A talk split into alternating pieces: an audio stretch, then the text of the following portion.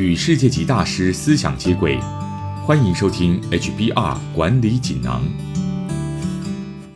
你好，我是这个单元的转述师周振宇。今天想跟你说的主题是如何有话直说，但不咄咄逼人。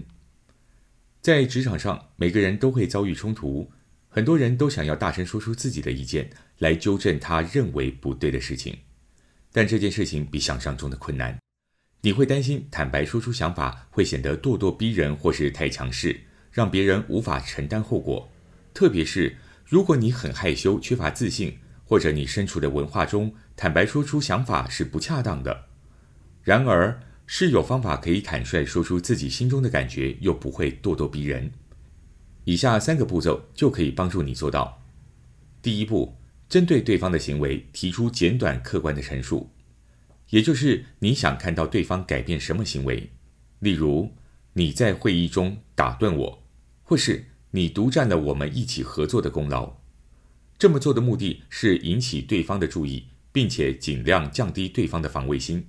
你的陈述应该简短、切中要点，不偏不倚，不带情绪，让对方能够听到你的讯息，而不会立刻否定或是不想再听下去。第二步。说明这种行为对你的负面影响，以及会造成什么问题。例如，如果你说你总是在会议中打断我说话，可以接着说，所以我没有机会表达自己的意见。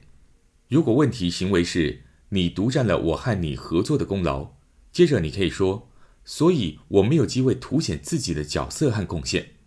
这么说的目的是建立一个因果逻辑。把有关对方行为的客观陈述连接到这种行为对你的影响。第三步，说明你的感受。你应该指出对方的冒犯行为，不只是对你的行动产生的负面影响，也伤害了你的感受。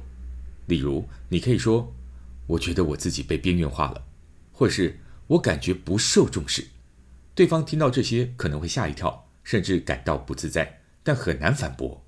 加上这个要素。可以让整个坦白直言的讯息变得威力更加强大。结合所有说法，大概就是要这么说：你总是在会议中打断我说话，让我没有机会表达意见。我觉得自己被边缘化了。坦白说出自己的想法之后，接收你讯息的人很可能会有负面回应。这时候，你最好表现出冷静、沉着、自信。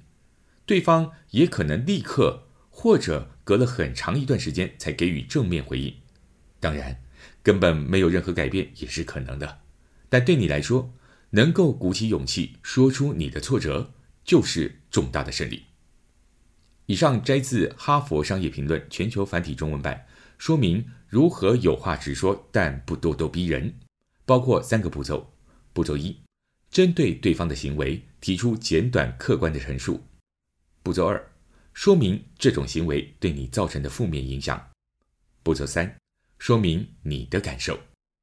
更多精彩内容，欢迎阅读《哈佛商业评论》全球繁体中文版。